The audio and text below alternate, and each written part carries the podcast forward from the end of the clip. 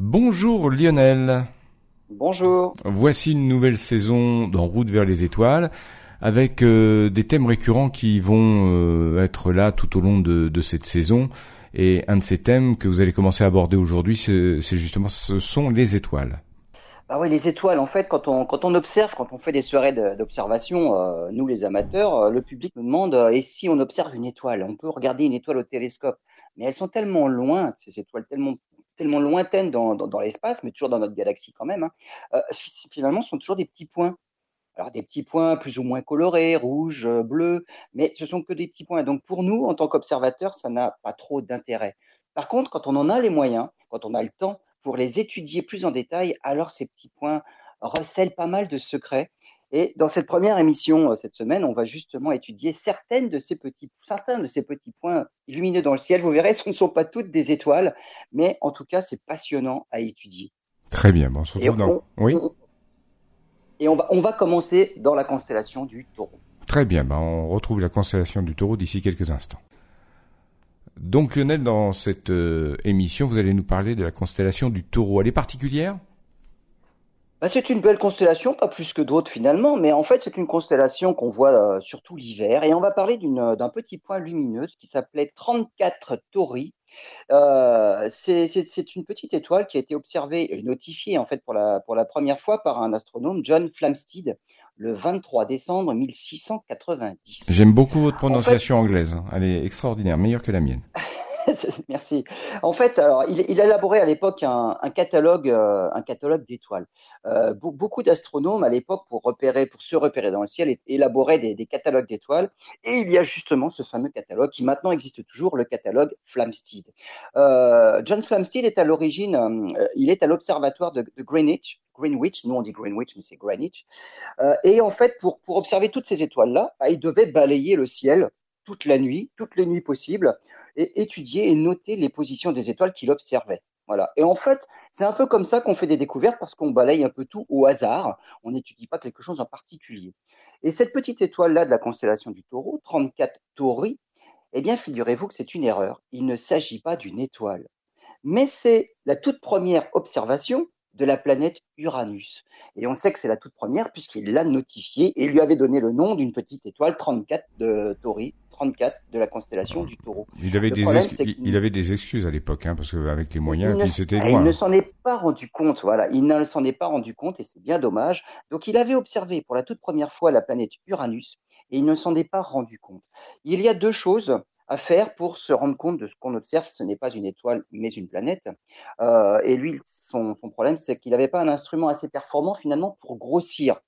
Qu'est-ce qu'on peut faire pour euh, se rendre compte que quand on dirige un télescope vers Uranus, et nous-mêmes encore aujourd'hui, quand on regarde Uranus, on se rend compte qu'il y a plein de petits points dans le champ de l'oculaire. Deviner que c'est Uranus plutôt qu'un petit point qui est une étoile, c'est pas évident. Ben, une chose qu'on peut faire, c'est changer d'oculaire.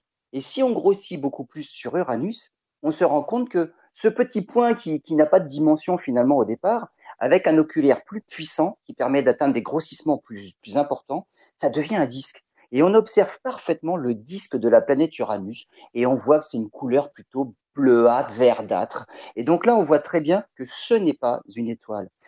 John Flamsteed à l'époque n'avait pas la possibilité d'avoir un, un, un, grossissement plus important puisque son instrument ne le permettait pas.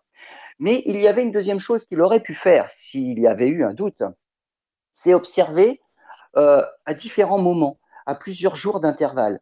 Pourquoi? Parce que dans le ciel, finalement, Uranus se déplace parmi les étoiles puisqu'elle tourne autour du Soleil.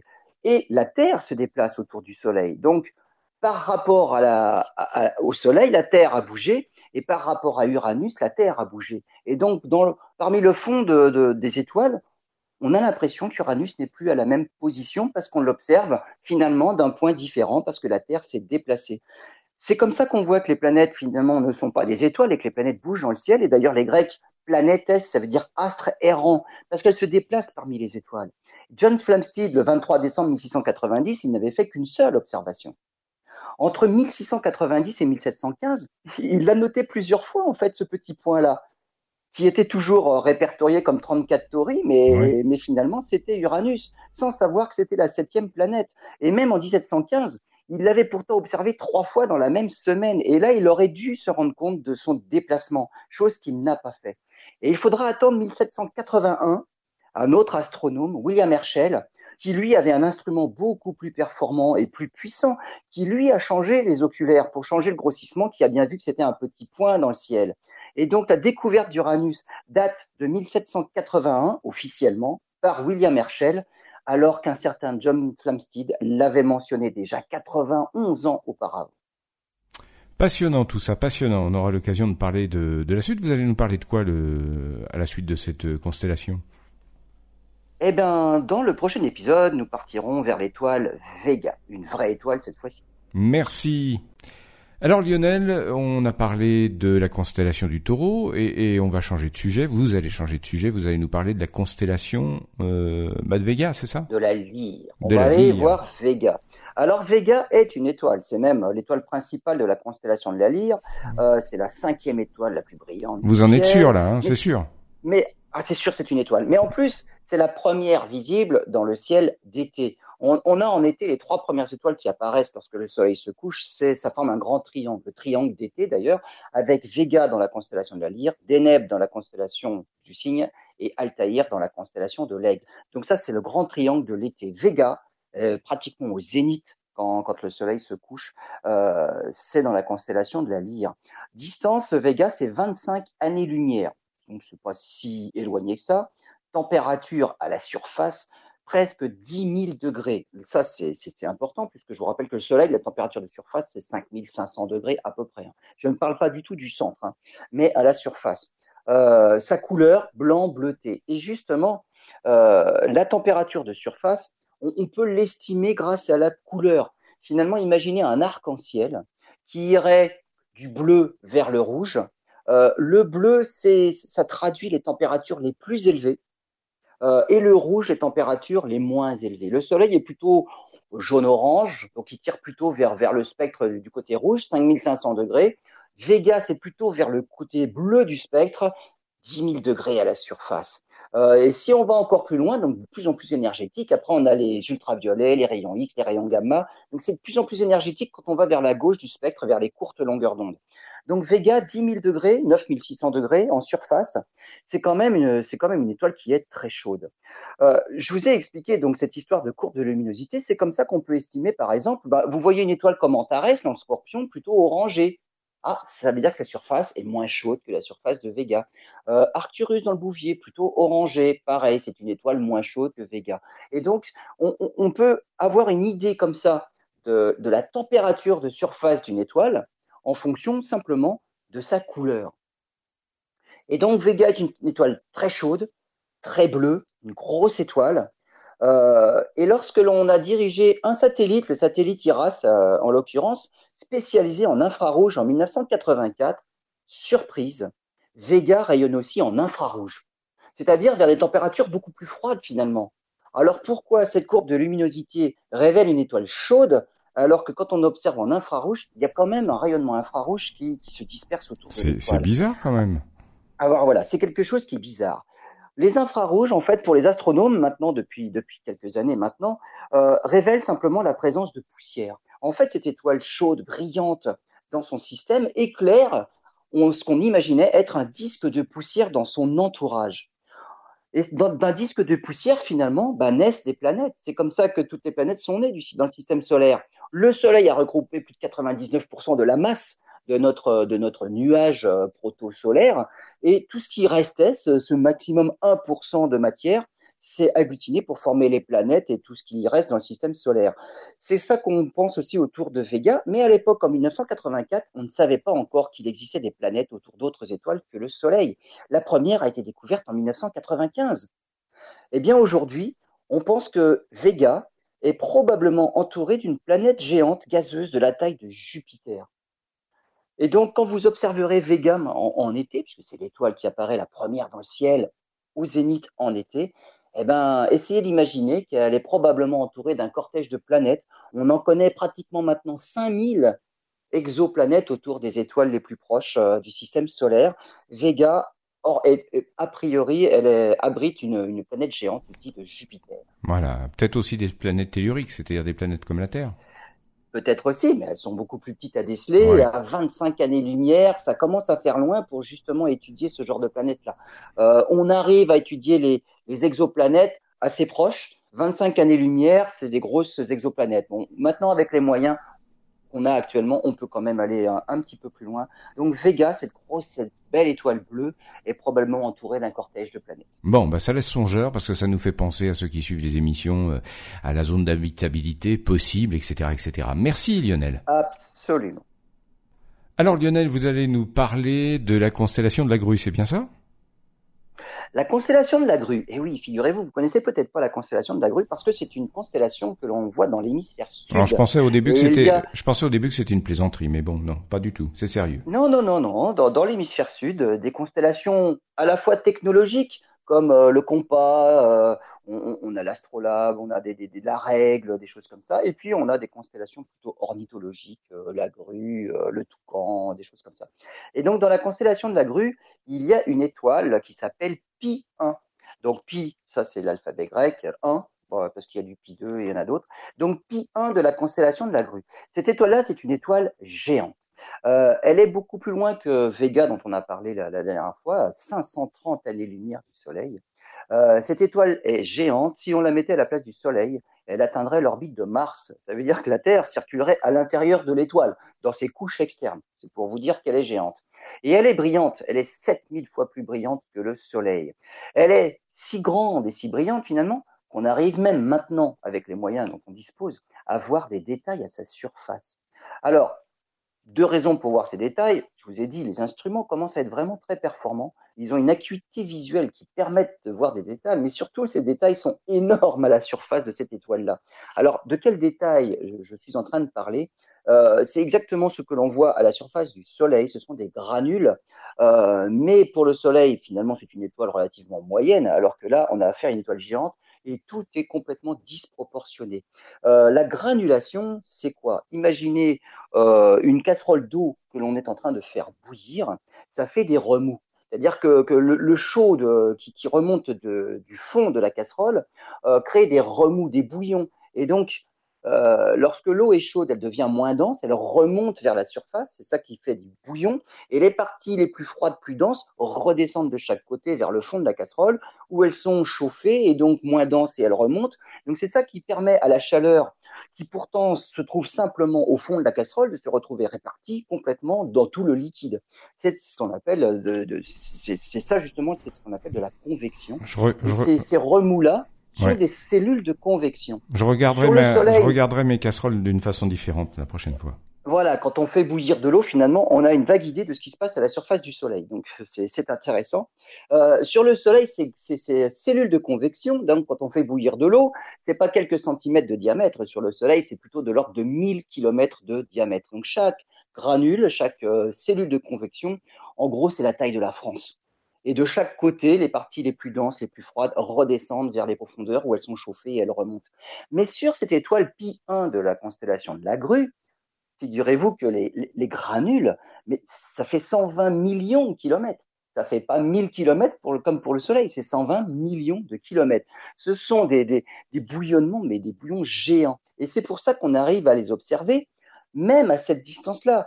Euh, le diamètre apparent, c'est ce qu'on verrait finalement si on réussissait à, lire les motifs gravés sur une pièce de 1 euro placée à 230 000 km de la Terre.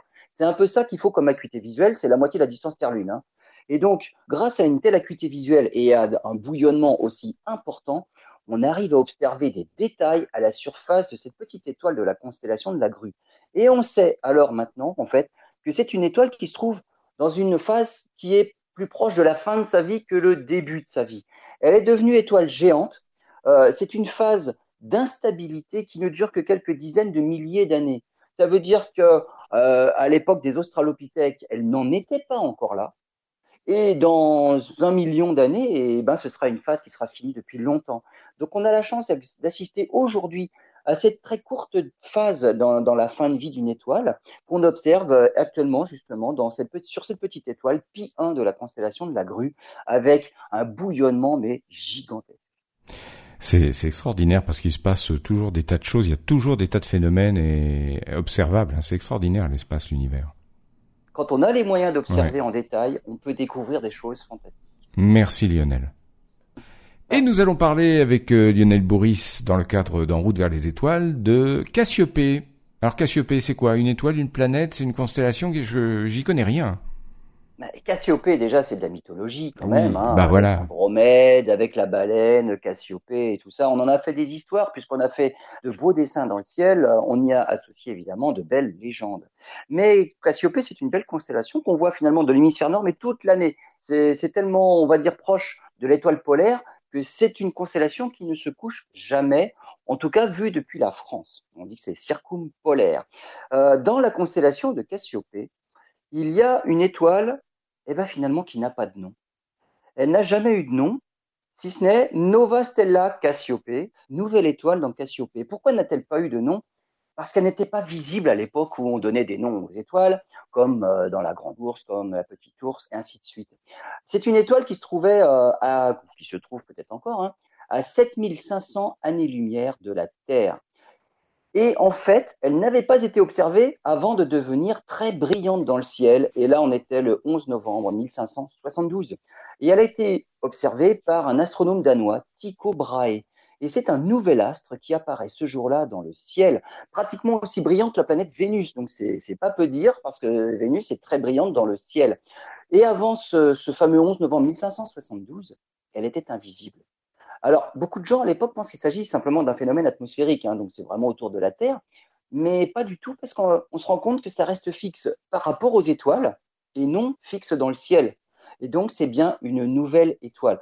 Euh, beaucoup de personnes ont dû la voir à l'époque. Hein. Vénus, c'est quand même bien visible dans le ciel, mais c'est Tycho Brahe qui l'a étudié en détail. À l'époque, euh, l'idée qui dominait, c'était que le ciel était normalement immuable, euh, stable et qu'il ne s'y passait rien.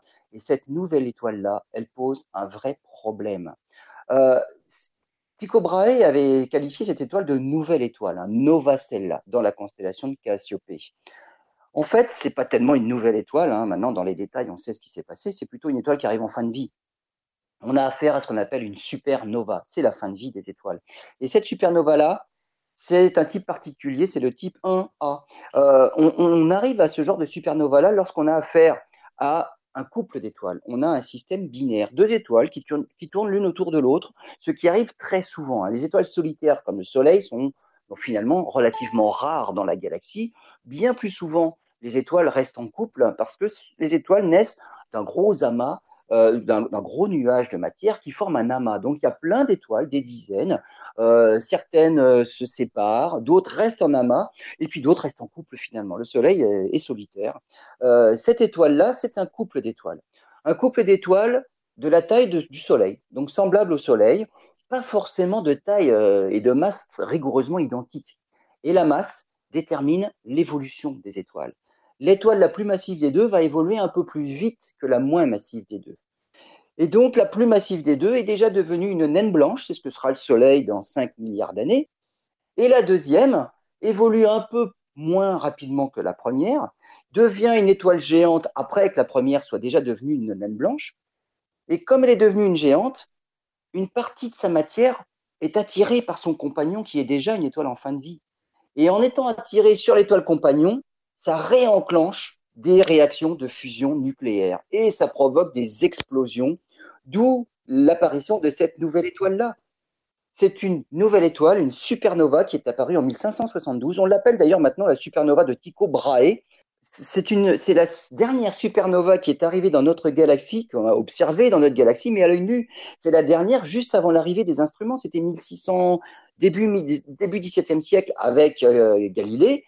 Depuis qu'on a des instruments, il n'y a pas eu une seule supernova dans notre galaxie.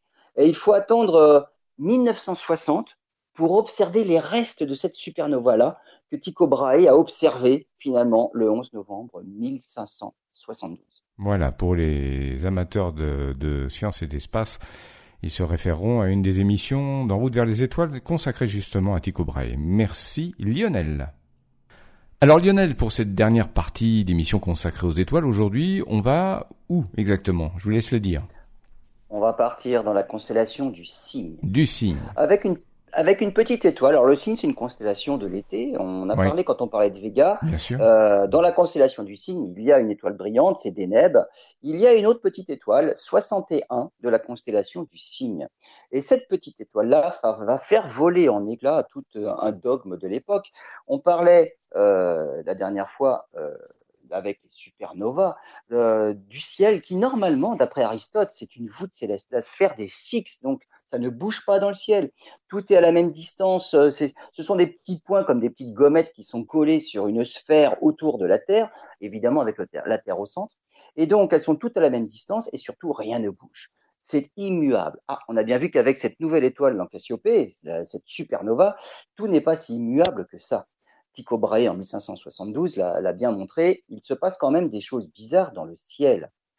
Euh, mais il y a la, deuxième version aussi, c'est la sphère des fixes. Est-ce que c'est si fixe que ça, avec la Terre au centre? Et là, eh ben, si jamais la Terre n'était pas au centre du système solaire, ça veut dire que la Terre tourne autour du Soleil, c'est ce que certains prônent à l'époque, alors on devrait voir ces étoiles-là de différents points de vue, tantôt d'un côté du Soleil, tantôt à l'opposé sur son orbite, donc 300 millions de kilomètres de l'autre côté. C'est ce qu'on appelle la parallaxe. Si vous mettez votre, euh, votre à bout de bras, vous tendez l'index et vous regardez alternativement de l'œil gauche ou de l'œil droit, vous allez voir que votre doigt n'est pas devant, on va dire, euh, le même fond euh, sur l'horizon. Ça, c'est ce qu'on appelle la parallaxe. Parce que l'œil gauche et l'œil droit sont séparés par une certaine distance, et c'est ça qui crée justement euh, différents points de vue. Lorsque la Terre tourne autour du Soleil, on a aussi différents points de vue pour observer les étoiles, et donc on devrait normalement peut-être observer des choses qui bougent dans le ciel. Et les étoiles ne sont pas toutes au même endroit par rapport aux autres. Eh bien, en cherchant cette fameuse parallaxe, eh ben, on n'en trouvait pas. Et donc, on se disait, bah, finalement, bah, c'est sûrement Aristote qui a raison, on a la sphère des fixes. D'autres, quand même, scientifiques, lorsque la réponse à la question est non, c'est que l'hypothèse soit n'est pas bonne, soit parce qu'on n'a pas les moyens de mettre en évidence le phénomène qu'on veut étudier. Ah, ça, c'est futé, ça aussi, comme idée. Et donc, il faut attendre 1812 et cette fameuse étoile 61 de la constellation du Cygne euh, pour commencer à découvrir quelque chose. 1812, c'est Friedrich Bessel.